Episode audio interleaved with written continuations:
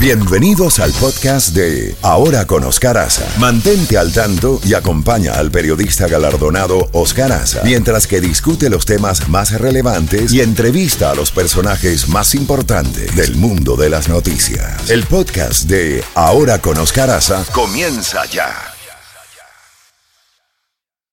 At Evernorth Health Services, we believe costs shouldn't get in the way of life-changing care, and we're doing everything in our power to make it possible.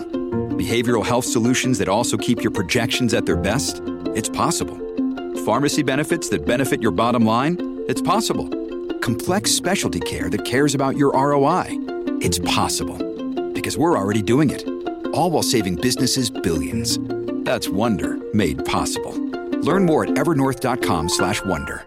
Z Mañana. Una mañana diferente. Ahora con Oscar Aza. Disfrútala en Z92. 8 y 2 minutos y ya tenemos a nuestro próximo invitado, el doctor Fernando Wilson, doctor en historia. Doctor Wilson, gracias por atender nuestra llamada, bienvenido.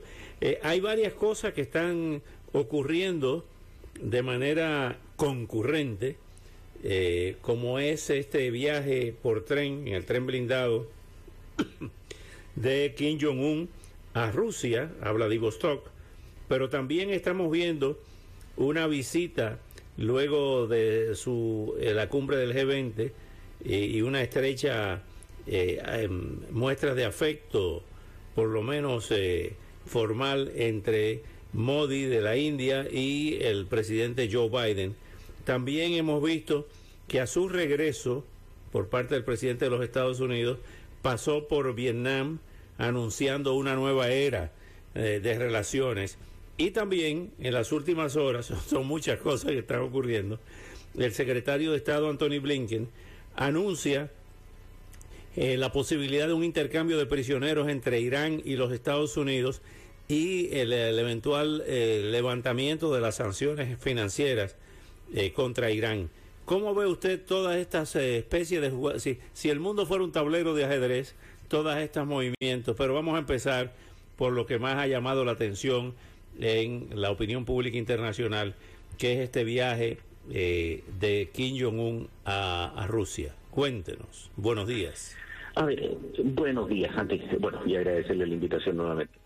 En términos prácticos, lo que tenemos es una rearticulación del escenario mundial, en la cual claramente la reunión del G20 va a tener un calado y una profundidad mucho mayor a la que tradicionalmente se le asigna a esta reunión. El viaje de Kim Jong-un a Vladivostok, en realidad una base eh, militar espacial rusa, algunos cientos de kilómetros al norte de Vladivostok, es eh, en esencia una confirmación de la debilidad rusa. El hecho de que Rusia tenga que adquirir munición a Corea del Norte demuestra que su capacidad industrial está muy disminuida y no tiene el potencial de satisfacer la demanda del frente para manejar, digamos, el desafío que representan las Fuerzas Armadas ucranianas. Es, una confesión de debilidad. Y de la misma forma, la, la, ausencia de Vladimir Putin y también de Xi Jinping de la reunión del G20 en la eufemísticamente llamada Bharat, es decir, el segundo nombre que tiene oficial que tiene la India, representó un insulto y una eh, confirmación del alineamiento internacional que el presidente Modi confirma de la mano de eh, Joseph Biden en términos de rearticular un nuevo eje. Es decir, si China hoy día busca alinearse con Rusia y con potencias de la masa euroasiática, eh, claramente la India, enemigo histórico de China, busca profundizar sus lazos con los Estados Unidos, situación que se ha dado ya a través de la adquisición digamos, el acceso por parte de Estados Unidos a la adquisición de armamento de alta sofisticación, helicópteros Apache, aviones de exploración aeromarítima, Poseidón eh, y una multiplicidad de otros medios. Ahora, dentro de toda esta estructura, el viaje en tren de Kim Jong-un es un reflejo, es un destello de la Guerra Fría y también un guiño a la por decirlo de alguna forma, estética del socialismo de la Guerra Fría. El, tren, el ferrocarril representa el apogeo de la industrialización del siglo XIX, de la segunda revolución industrial, del carbón, el vapor y el acero. Es el símbolo a lo cual Marx alude en reiteradas ocasiones, tanto en el Capital como en el Manifiesto del Partido Comunista y en el resto de sus textos. Es un símbolo de progreso material. Y precisamente en su obsolescencia nos refleja lo arcaico que es el pensamiento comunista en relación a su relación con un mundo del siglo XXI, de, redes sociales, de interconexión eh, digital, etcétera. Eh, es un reflejo de poder, eh, un tren blindado, digamos, que avanza lentamente a 60 kilómetros por hora.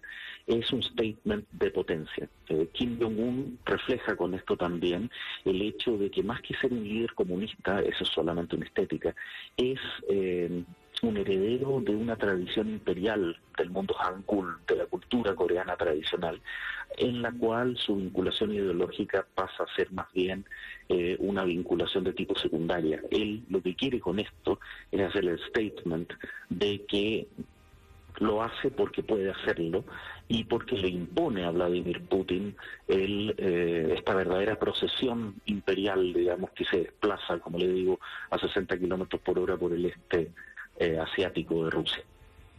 A todo esto, doctor Wilson, eh, ¿qué papel eh, quiere jugar ahora Turquía, Erdogan? El viaje, la reunión para tratar el tema de los granos, parece que no tuvo ningún éxito.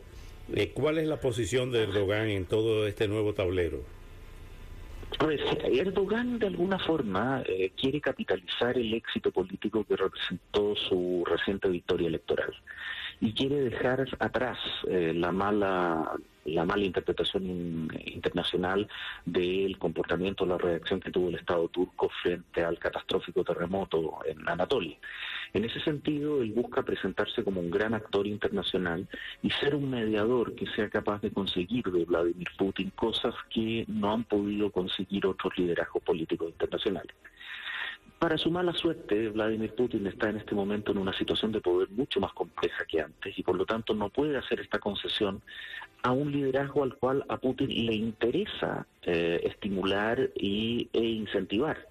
Eh, no tiene, por decirlo de alguna forma, eh, la posibilidad de hacerlo por cuanto el tema de los granos es una de las pocas herramientas de presión y de poder que Putin retiene particularmente respecto a Europa y el sistema mundial.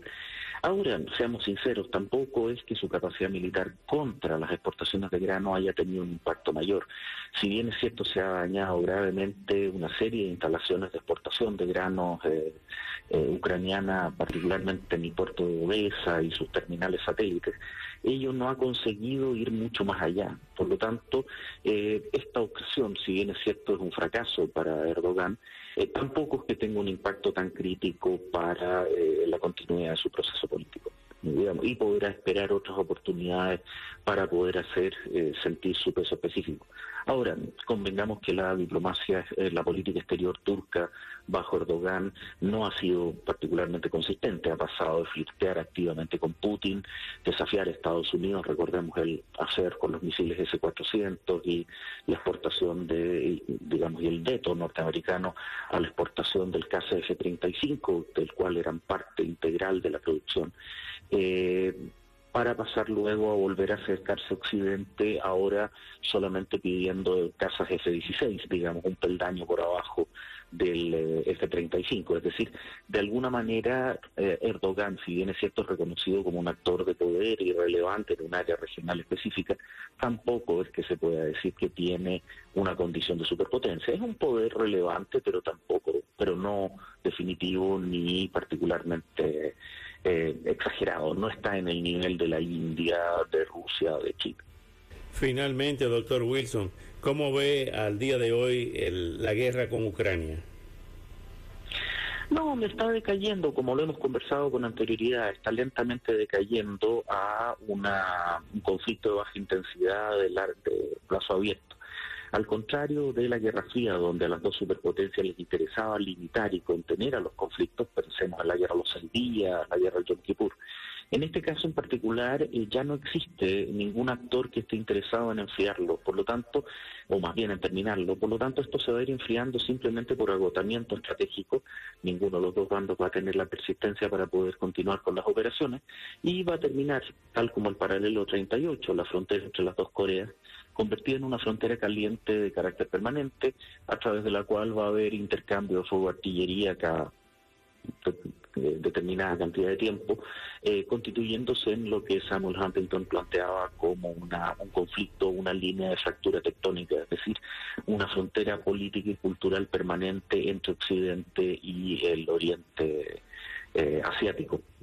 Lamentablemente eso se ve prácticamente como un hecho ya inamovible y complicado aún más por la... Eh, digamos, el fracaso chino de conseguir imponer la reapertura del obor, digamos, particularmente la línea de ferrocarril entre Shanghai y Madrid, que atravesaba precisamente en sus distintos ramales territorio ucraniano y bielorruso. Doctor Wilson, como siempre, muy agradecido por sus minutos, sus valiosos minutos, y hasta una próxima oportunidad. Por favor, muchas gracias a ustedes y quedo a su disposición. Que estén muy bien. Muchas gracias doctor Fernando Wilson, doctor en Historia, profesor de la Universidad Adolfo Ibáñez en Chile. Son las